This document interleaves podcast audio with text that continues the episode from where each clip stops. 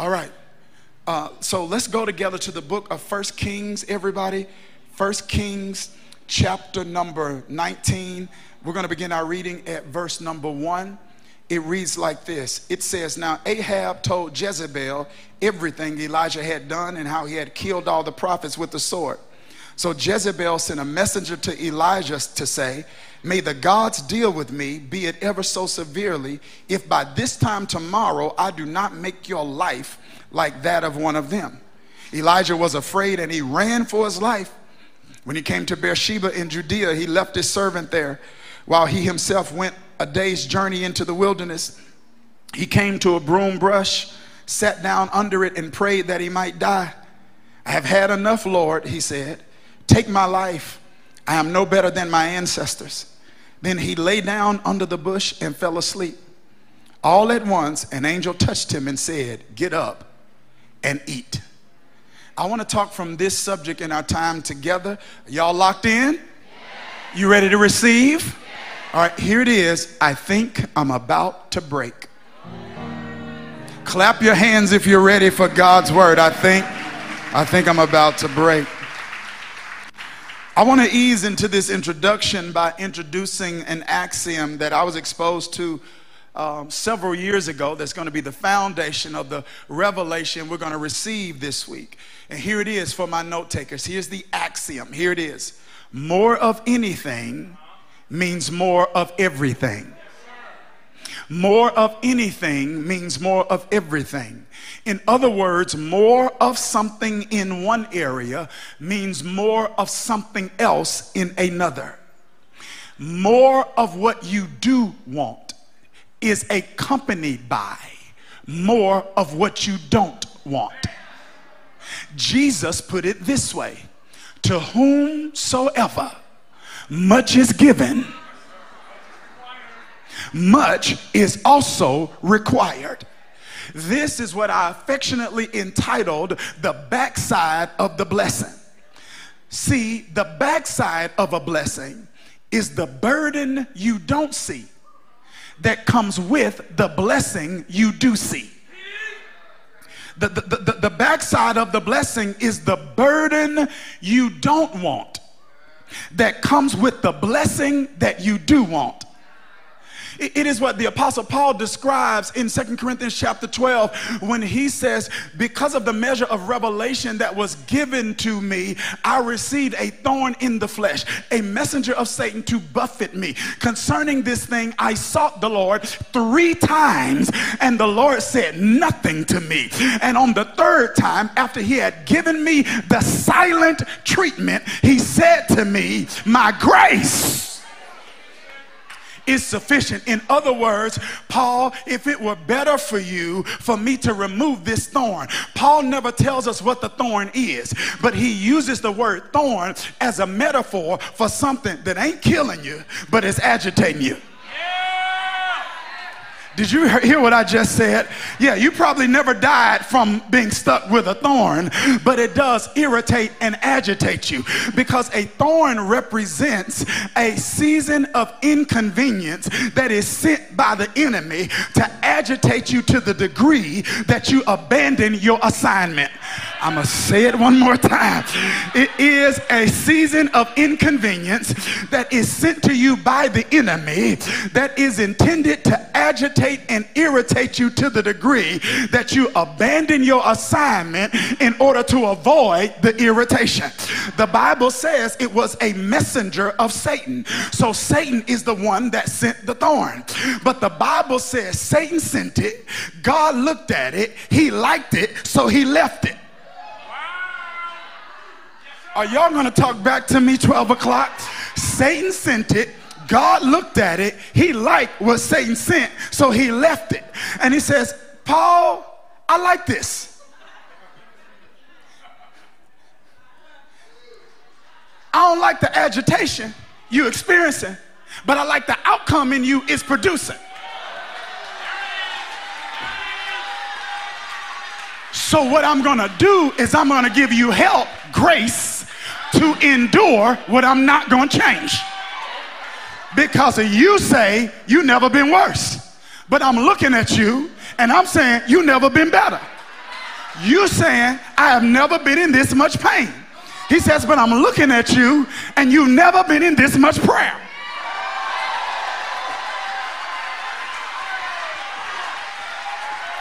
You're saying, I have never been this irritated. God's like, You've never been this anointed. So I like what this is producing in you. So I'm going to give you grace to, alter, eh, handle what I'm not going to alter.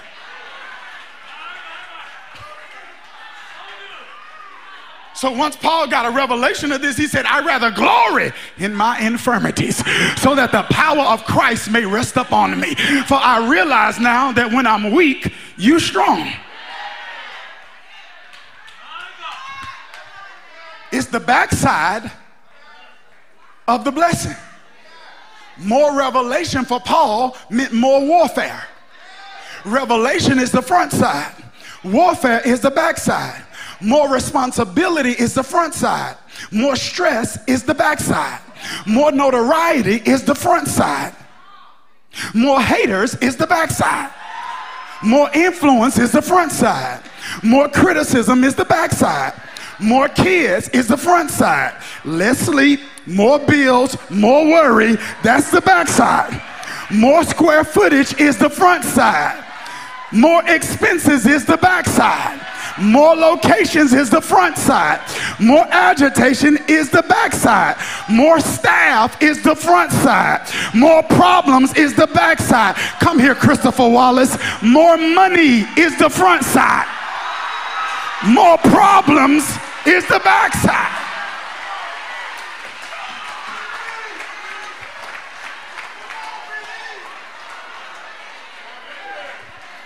There's a backside to every blessing. You do not get more of what you do want without getting more of what you don't want. And this is why it's important that we respond to God's timetable and divine delays with appreciation and not agitation. It means that you and I have to develop trust, not just for God's character, but trust for God's timing. I know you trust his character. I know you know he's good. I know you know he's a waymaker. I know you know he's loving. I know you know he's kind. You trust his character, but you also got to trust his timing. He says, because sometimes I'm not delaying things to delay things. I'm delaying things to give you an opportunity to develop in an area. I'm using the delay for your development. It's not, uh, it's not that you're not developed enough for the front side. You gifted enough for the front side. You smart enough for the front side. You anointed enough for the front side. You experienced enough for the front side. He says, but the development has to happen not on the front side, but you need development for the back You can handle the promotion. I don't know how you can handle the pressure. You can handle the influence, but when them haters get to chirping, you're going to start chirping back. And I need you to be high enough to know that if a dog bark at the moon, nobody looks. But when a moon starts barking back at the dog, everybody pays attention. You need to know you the moon, not the dog.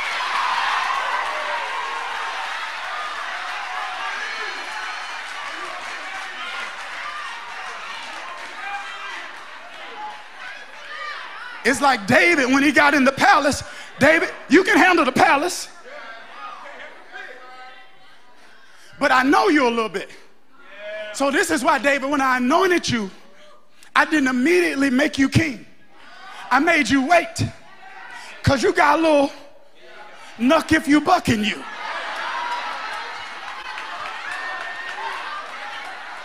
You, you sleep with a sword under your pillow. You fighting lions and bears. So I need to develop you a little bit because you're not used to people throwing spears at you and not being able to throw them back. Y'all miss what I just said. When David got in the palace, the, the old king was so intimidated by David that he started throwing spears at David because David's success triggered Saul's insecurity and you think everybody is happy about your elevation. not realizing that your elevation is a revelation of somebody else's security. And the same Saul that celebrated you in one season can be throwing spears at you in another season when he feels threatened by your success. Y'all, y'all don't want to hear this. You don't want to hear this. Saul has slain thousands. He was okay with that. David has slain tens of thousands. It's like, I don't mind David shining as long as he don't outshine me.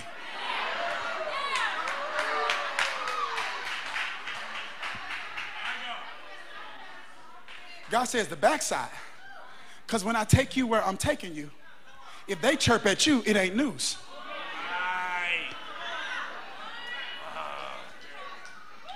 That when I, when, I, when I do what I'm getting ready to do in you, you can't respond.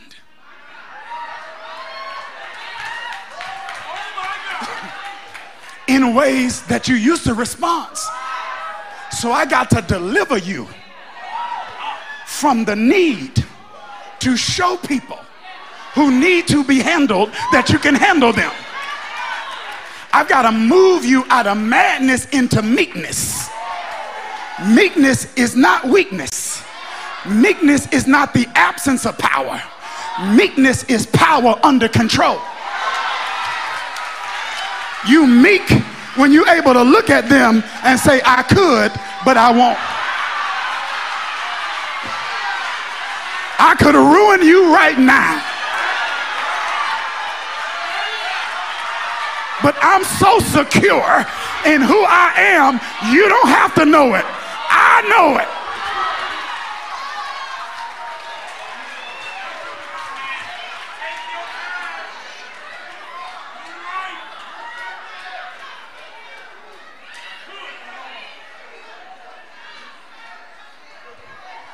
It's not the front side, it's the back side. So God's like, I, I, I promise you, I'm going to get you there. I promise you, though the vision tarries, wait for it.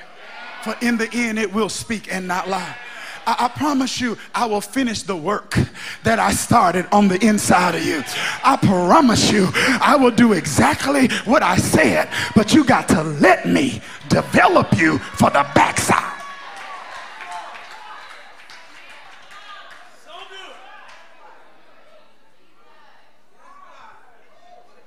Because if we are ready for the front side, but not ready for the backside, what is intended to be a blessing will end up feeling like a curse. If we don't learn how to manage the backside, we'll find ourselves managing meltdowns because the agitation can become so intense that what was intended to be a blessing can end up causing a breakdown. Therefore, there is a life skill that we need to learn that's extremely important but often overlooked. And this life skill I'm talking about is not skill development right? And I understand the importance of skill development. I understand that gifts and callings come without repentance. So I mean they're irrevocable. Once God gift you, he don't ungift you. Now he'll lift the anointing, but he won't remove the gift.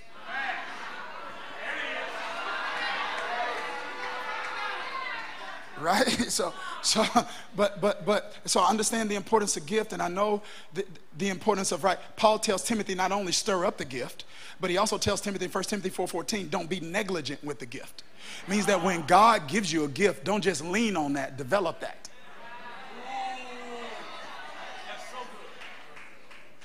Did y'all hear what i just said? Yeah. don't don't don't just don't just lean on it develop it so that you take that gift to a skill and then you perfect that skill and you move from skilled to mastery. Mastery is dominion over a competency. And you cannot take dominion in a street until you've taken dominion over a skill set. Because your skill set is what matters initially in the streets. Your, your virtue matter in church. It's your value in the marketplace. Y'all not talking to me. And many people confuse their value in the eyes of God with the value they bring to the marketplace. It's like in the eyes of God, yes, you're invaluable. In the eyes of God, you deserve the world. That is not the same as the value you actually bring to the marketplace. Because your ability to, to improve a street is going to be tied to a set of dominion over a skill set. And the problem is, some of you are too gifted. I don't know why I've been preaching like a bishop all day. It's Like, I'm preaching like a 61 and a half old bishop. Get ready, get ready, get ready, get ready, get ready.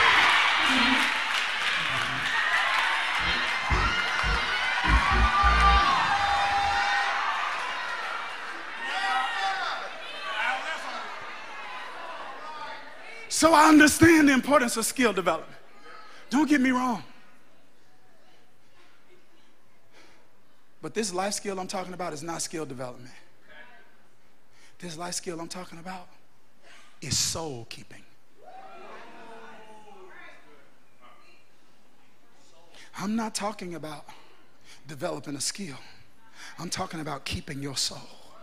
All throughout Scripture, we see this term called soul, don't we? Soul, soul, eh, soul, soul, soul. Receive with meekness the engrafted word of God, which is able to save your soul, right? We hear soul, soul, soul. It can be real confusing though, right? Because you hear body and then you hear flesh and then you hear spirit and then you hear soul. It's like, yo, which one is this? This is this is the same. But the Bible, the Bible says in book of Hebrews that my spirit and my soul ain't the same thing. Because Hebrews 4:12 says the word of God is sharper than a two-edged sword, piercing even to the dividing asunder of the spirit and the soul. Just like joints and ma- bones and marrow are intertwined. He says spirit and souls that way. So he says, now listen, your soul, he says, it takes sometimes it takes the word to separate your soul from your spirit. You're like, this God, this me. It take the word to separate it. right? So he said, he says, it, it, it's important. The soul is the invisible, intangible part of you that includes your mind, your will, your emotions, your imaginations, and your affections. Your mind, organ of thought, will, organ of decision. Emotions give you the capacity to feel. Imagine, imaginations give you the passion, capacity to envision a future. And then affections is what you emotionally attach yourself to. God say, now I gave you a soul, but you got to keep it. Ah. Y'all better talk to me. He says it is your responsibility to be a good steward over your mind, your will, your emotions, your imaginations, and your affections. I will tell you how to do it. I will empower you through the Holy Spirit to do it. But you have to take responsibility to be the keeper of your soul because you're responsible for what goes on with your mind. You're responsible for what goes on with your will, your emotions, your imaginations, and your affections. This is the way Paul, uh, Solomon puts it. He says, guard the heart with all diligence, for out of it flows the issues of life. He say, guard your heart. Put a fence around your heart, not a wall. I'm not going to bother that because pain will make you put a wall when you should have put a fence. Ah, yeah, yeah, yeah, yeah. Some people overreact to pain, and in their overreaction, they build a wall when you need to build a fence. What's the difference? A fence has a gate. And the gate can let the right things in, but the gate can also let the wrong things out. I don't know who this is for, but it's gate season. Let me go to this side and see who's going to talk back to me. It's gate season. I'm not being stuck up. I'm not being condescending. I don't think I'm better than you, but I can't let everybody and everything have access to my mind, have access to my emotions, have access to my will. You got to earn the right to get on the other side of the gate. And some of our problems if you is that you have no criteria for who gets on the other side of the gate.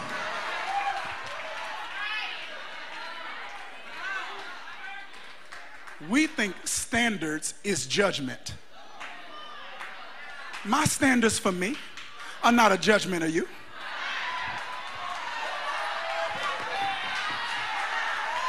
Y'all didn't hear what I just said. My standards for me are not a judgment of you. My standards for me have nothing to do with what I think about you. My standards for me have everything to do with what I think about me.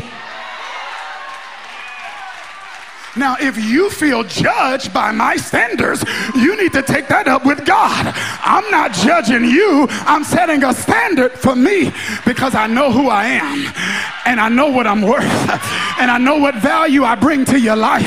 I know your life get leveled up when I'm in it. I know when I'm all in, I'm all in. I know when I'm with you, I'm with you. And if you can't reciprocate, you got to vacate.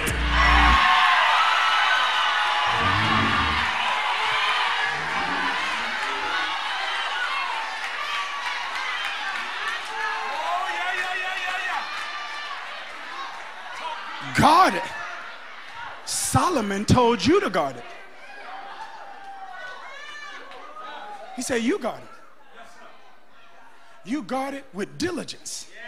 For out of it flows the issues of life. You have too much responsibility in this season to be reckless with your heart.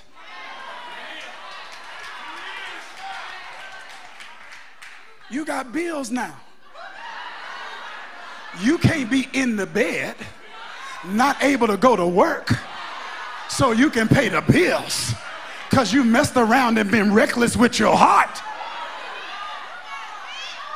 I just don't feel like you got to get yourself together.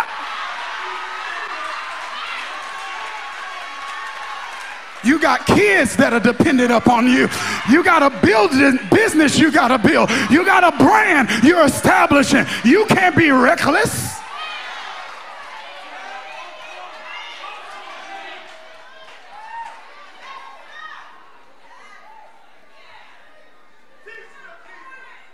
We've been taught to keep an image. We've been taught to keep our ego. We've been taught to keep income.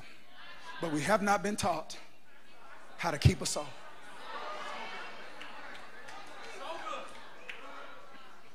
So we follow the patterns of this world and engage in grind culture.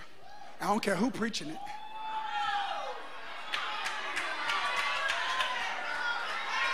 It ain't the way of the kingdom. Show me a time where you see Jesus running. I'll wait. You never see him running, you always see him walking. Grind culture is Adamic, Adam like in nature, by the sweat of your brow. Come on now, I'm not saying don't work hard. When I say grind, grind culture, I'm talking about this culture of self destructive behavior that is celebrated in dominant culture that is actually fear driven, not faith driven. Because I'm getting ready to show you in a minute. It don't take faith to go, but it takes faith. Sometimes, well, it doesn't always take faith to grind, but it does take faith to stop.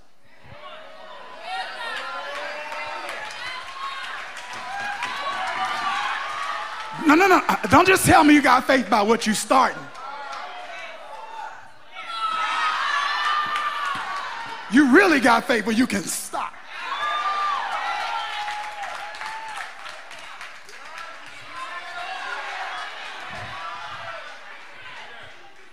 I'm not saying don't work hard.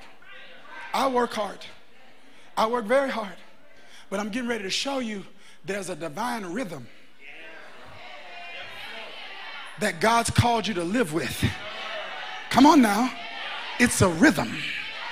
It's, it's a rhythm you see in the creation narrative where he grinds for six days.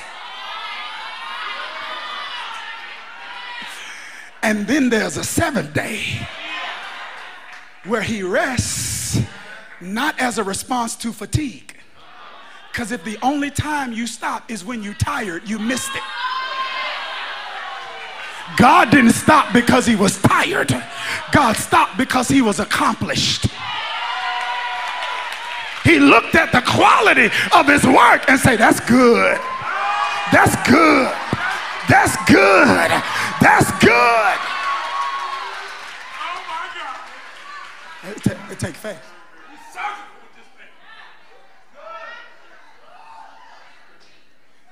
And when we don't when we don't understand this, we end up like this individual uh, in our text in First Kings chapter number 19. I got seven minutes and 23 seconds. Y'all all right? Okay. Here, this text exposes us to an experience one of God's most powerful and prominent prophets had, named Elijah in a we picked up in First Kings 19, but in chapter 17 uh, and 18 we see an incredible example of how impactful and influential Elijah is. in chapter 17, he makes an announcement to a king named Ahab who was leading Israel down the road of desolation, desecration, and destruction.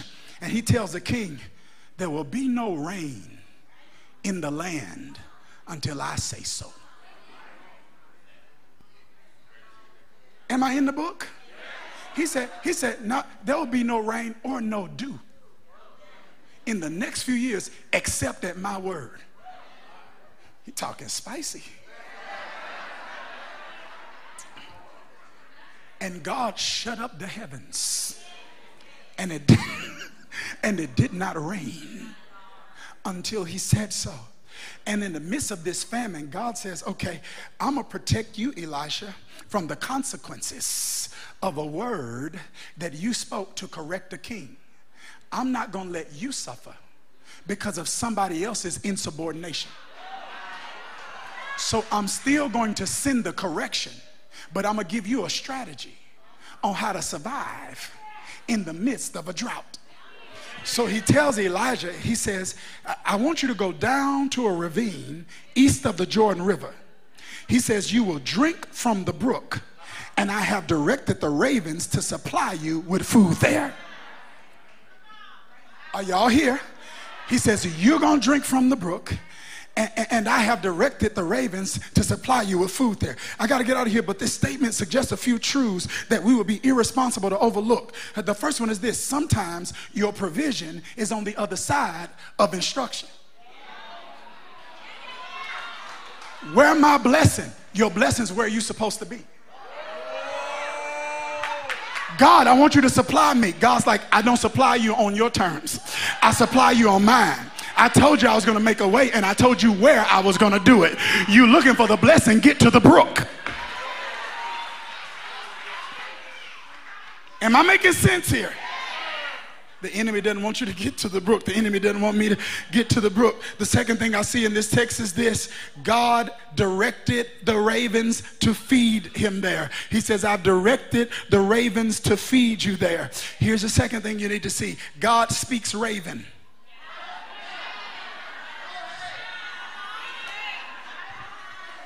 It means that he is not limited by normal communication barriers. It means that he knows how to get through to whatever has what you need. Ha! It, means that just because you can't get through to them doesn't mean they could they can't be gotten to because God know how to speak the language of whatever has what you need. Jonah teaches us that he speaks well because the Bible says a whale swallowed Jonah and Jonah stayed in the belly of that whale for 3 days. But it says on the third day God spoke to the whale and the whale had to spit Jonah out. And I don't know what has swallowed you. Maybe stress has swallowed you. Maybe despair has swallowed you. Maybe anxiety has swallowed you. But when God speaks to your well, whatever has swallowed you has to spit you out. Whatever's holding you has to let you go. Moses teaches us he speaks rock.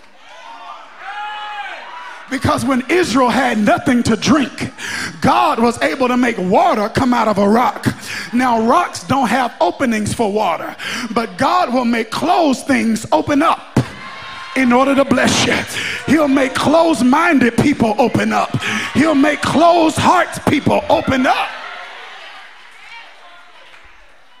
And Jesus teaches me that God speaks grave.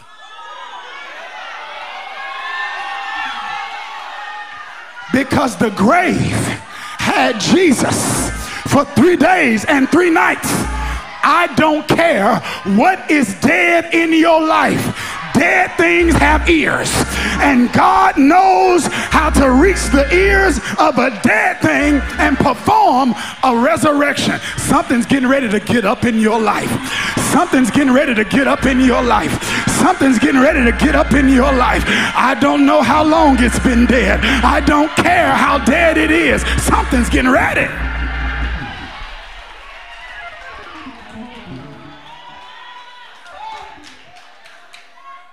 He says, I directed the ravens to feed you there. Now, I don't know if you know much about ravens, but ravens aren't birds associated with being friendly with people. They aren't known to be birds that are giving, they are taking. But God will temporarily suspend a thing's nature make it behave in a way it normally wouldn't behave and bless you. And then by the time it returns back to its normal nature of taking, it's too late.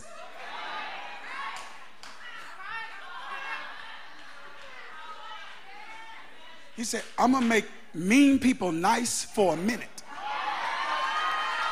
so that they can release to you what you need. And by the time they come back to their mean ways, it's too late now. They've already opened the door, they've already made the way. Now, watch this. He didn't change the nature of ravens, he suspended it. Which means because I suspended it, they're going to go back to the old ways. So I suspended it so you, so watch this, so it could bless you. But since I didn't change it, you still can't trust it.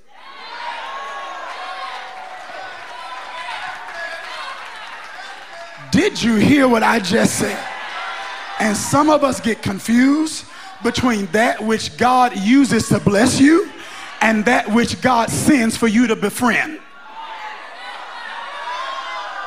Everything He uses to bless you can't be trusted.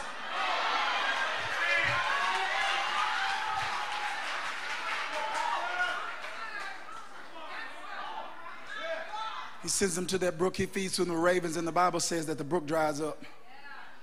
He's like, man, what am I going to do? And God's like, I'm sovereign, not the source. And you're panicking when the brook dries up is a revelation that you have faith in the source, in the resource, not the source. He says, Oh, you think the only thing I can use to keep you is a brook? Oh, you thought the brook was keeping you.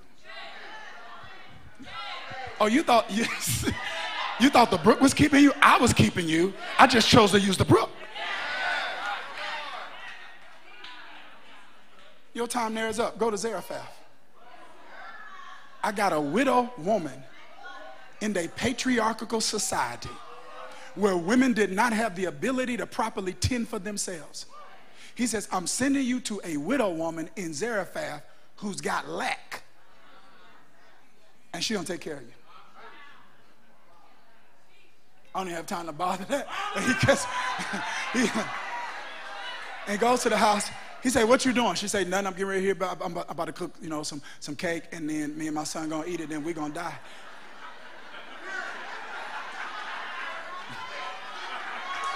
There's a lot of detail. He's just like, he like, "What you doing?" Well, I just left the grocery store and. Um,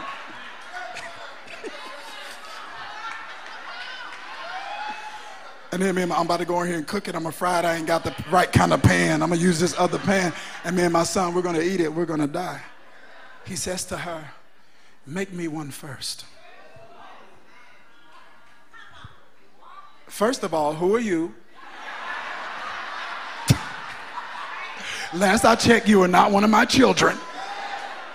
My husband is dead who you talking to.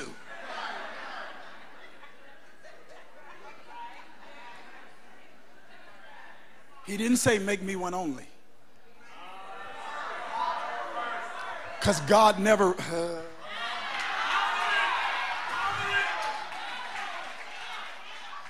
when it comes to God's godness, He asks for exclusivity. In every other area, He just asks for priority. He said, I got to be the only God now. He says, but everywhere else, I don't have to be only, I just got to be first. And it takes faith to put them first. So, first isn't about first, first is about faith. Because once you, once, once she gave to him first, she, she had to trust that there was going to be enough flour left to take care of her and her child. And the Bible says that when she did it, the flour lasted and was extended. She was able to take care of her and her son. Don't miss this. There's no record in the text of God sending somebody to give them more. Because God does not have to give you more to give you more. God has a way of taking what you have and making what you have last. God has a way of rebuking the devourer. So the thing that was devouring up what you have, he says, I'll rebuke that and you can have more even if you don't get more.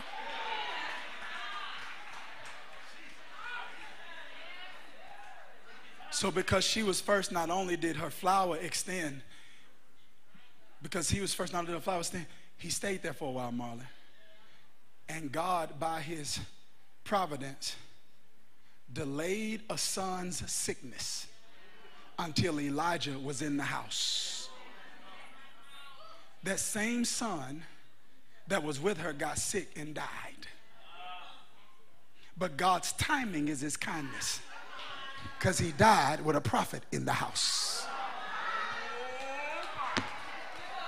Did you hear what I just said? And I know some, we never want bad things to happen.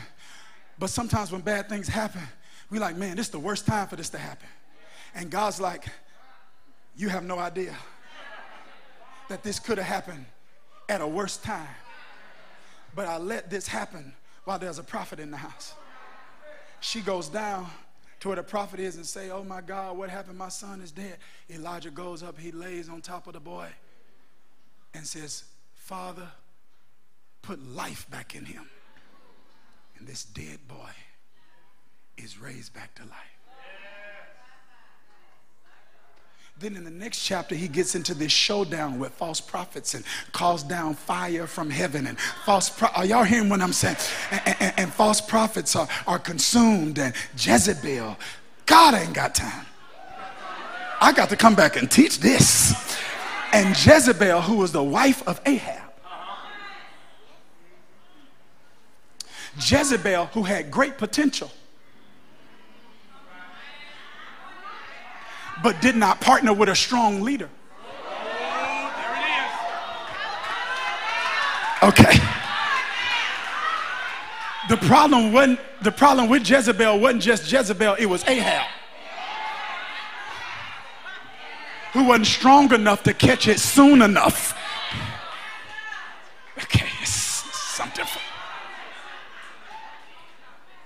Watch this.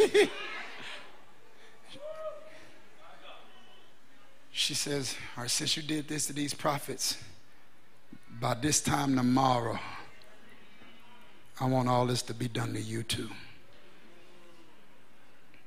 Just like they were consumed, you were going to be consumed. And the Bible says, this man who had done all this stuff, this man who had shut up heaven with his words, no rain this man who had ravens come and feed him. This man who could lay on top of a dead child and bring him back to life. This man who could call down fire from heaven to consume sacrifices on an altar is sitting under a tree saying, I had all I can take. God, take my life. This man that was doing all this ministry is literally having a meltdown. Oh, what a difference a chapter can make.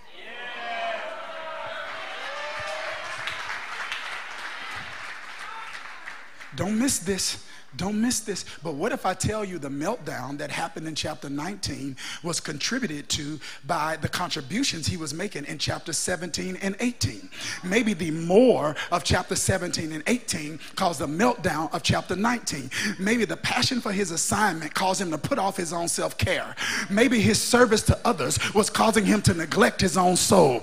Maybe the way he went about doing the work of God was destroying the work of God in him.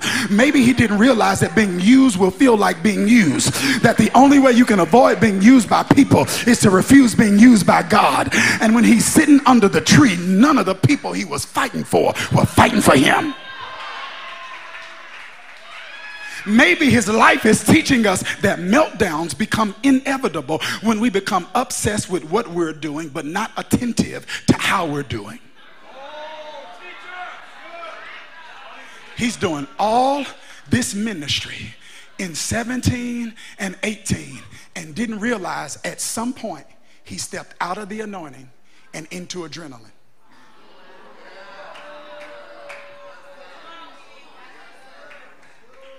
And because he was so good at what he does, he's still getting results with the gift alone. He empty and other people full. He weak and other people still getting strong. He wore out and other people still getting refreshed. But that overuse of the adrenaline probably led to adrenaline fatigue, and that adrenal fatigue now may cause him to be emotionally fragile. And because he's emotionally fragile, now one threat from a woman causes him to have a meltdown where he's asking God to take his life. It's like that one word from Jezebel shouldn't have. Uh, that one little thing shouldn't have pushed him there. It shouldn't have broken unless he was already cracked.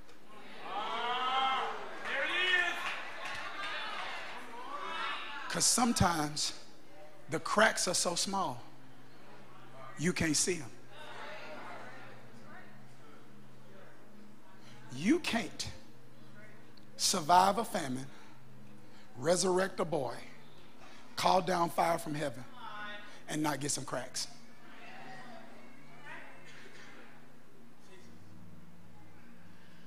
You can't go through all you've been through and not get some cracks.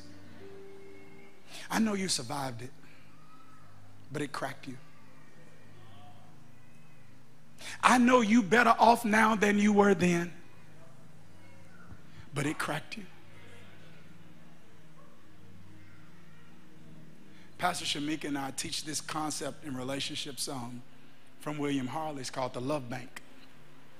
Because feelings of being in love, we've been at this 23 years, feelings of being in love are not just associated with the newness of a relationship, it's associated with the deposits you make.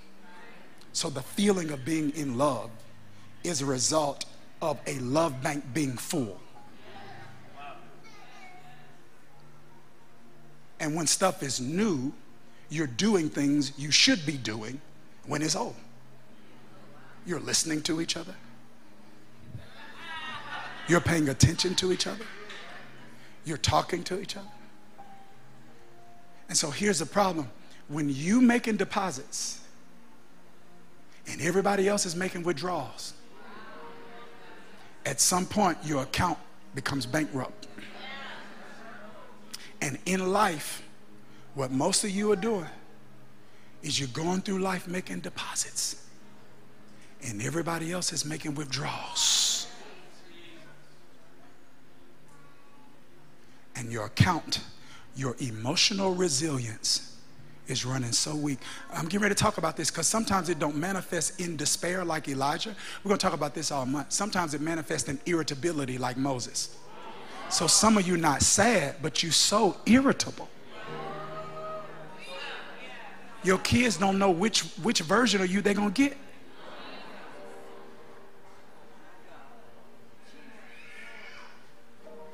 John Mark Comer says, love has a speed, and hurry ain't one of them.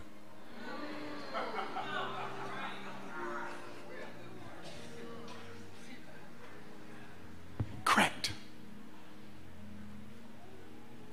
And this man that's performing miracles in one chapter is literally having a meltdown in another. Because he didn't realize more responsibility requires more replenishment.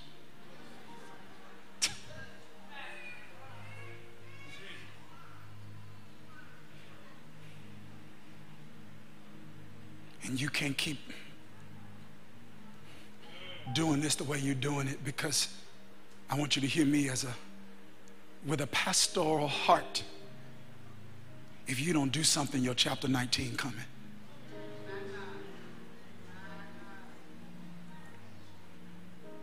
John Mark Comer also says when you go against God's grain, at some point you're going to get splinters. Don't be deceived. He's not mocked. At some point, it catches up. But you can be deceived and think it's not to catch. You can think you've gotten away with it forever because you've gotten away with it this long. But you can't. I had a, I had a, I had a chapter 19 in 2014. I had it. Burnt out. Anxiety attack. I had it. Because I knew how to develop skill, but nobody taught me how to keep your soul. Nobody taught me, Darius, you can get to the same place God's way. That you can reach your goal without destroying your soul. That culture say you can't have it all. In the kingdom, yes you can. You can have the career and the marriage and the money and the morals. Y'all not talking to me. In the kingdom, you can.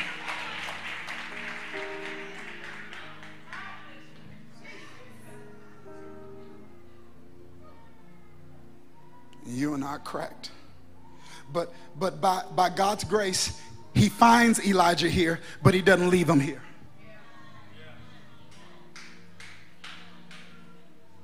He won't leave you there either. Here's what he told Elijah. Here are three things I see Elijah needed. We need it. We need also. The first thing is this we need rest to replenish our soul.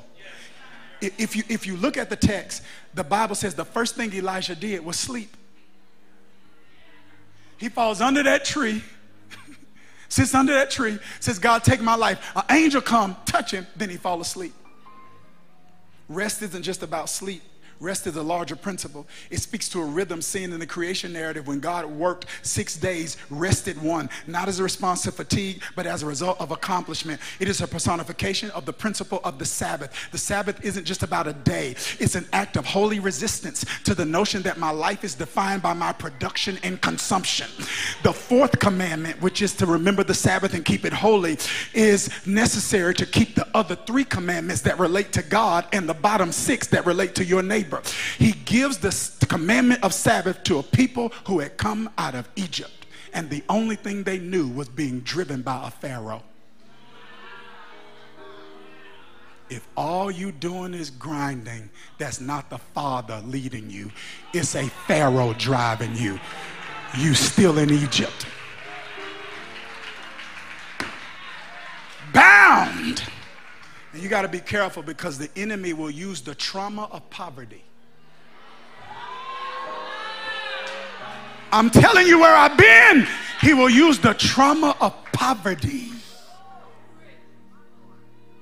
to create a fear in you of never going back to that.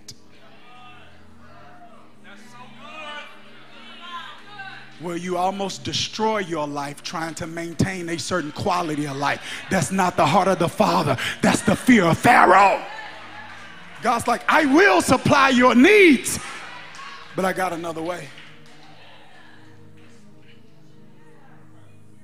He gives the, the commandment of rest to a people who only know Egypt and a relentless, inconsiderate taskmaster named Pharaoh and a way of life where they had to make bricks from straw. The God who liberated them liberates us from this life. Hebrews says, Therefore, since the promise of entering his rest still stands, let's be careful that none of you have found to fall short of it. For we also have had the good news proclaimed to us just as they did. But the message they heard was of no value to them because they did not share it share the faith of those who obeyed. Now we who believe enter that rest. The rest of God. What is this? It's a divine rhythm of work and replenishment, pouring out and refilling. It is an act of holy resistance. It is saying, I will not be like what I see in culture. I will not be like what I see in church. I have faith that God can help me win another way. I'm done. I'm up too long. This is. Number two, we need food so our soul isn't famished. The angel told him, Get up and eat. He needed to do it physically. We needed to do it spiritually. However, the text didn't just tell him to eat anything. The text tells him what he ate. The text says he had some bread and some water. And some of our issue isn't that we aren't eating, you're just not eating bread. Jesus said, I'm the bread of life. Bread speaks to his word. You eating all sorts of motivation. You eating all sorts of teaching. You eating all sorts of, y'all not talking to me, all sorts of courses and nothing wrong with that. But where's the bread? Because all the other stuff don't leave you full. It's no bread. Something that stick with you so you don't have spiritual stamina. Because you're eating chips and spiritual candy and cute teaching. It's cute, it's lit, but are you full? Don't play with me. I'm trying to raise a family. Give me bread. I'm trying to keep my mind. Give me bread. I'm trying to carry out my purpose. Give me bread. I'm done, Tario. Number three, we need Elishas who don't allow us to live in isolation. This man's problem was he was operating in isolation, Marlon. He was so used to being needed by people, he didn't know he needed people. It's on the other side of this breakdown that God sends him Elisha. Y'all missed this. He knew how to help, but he didn't know how to be helped. Elisha represents the people that God sends, not because they're assigned to build with you, but they're assigned to do life with you. They've been assigned. Are y'all hearing me? Elijah literally felt like I'm the only one. He was living in isolation, but God sent him someone who was called to walk with him but he's so cracked. He think he don't need who he do need. He's so used to being used that he can't see God has finally sent him somebody that's not going to use him. Because in 1 Kings 19 20, it says, Elisha then left his oxen and ran after Elijah. Let me kiss my father and mother goodbye, he said, and then I'll come with you. Go back. Elijah said, What have I done to you? He's about to miss out on what he needs because he hadn't had it in so long. He don't even know how bad he needed.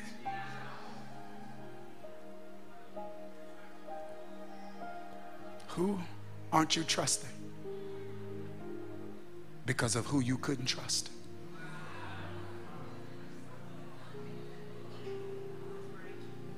God says, I, I do have somebody that don't need nothing from you. I do have somebody that's with you for you. But your pain will impact your perception.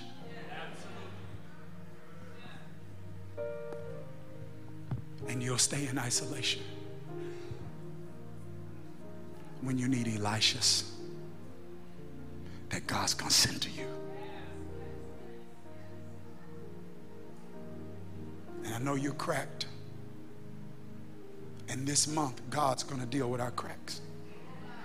This month isn't about what He's getting ready to do for you. This month is Him doing something in you.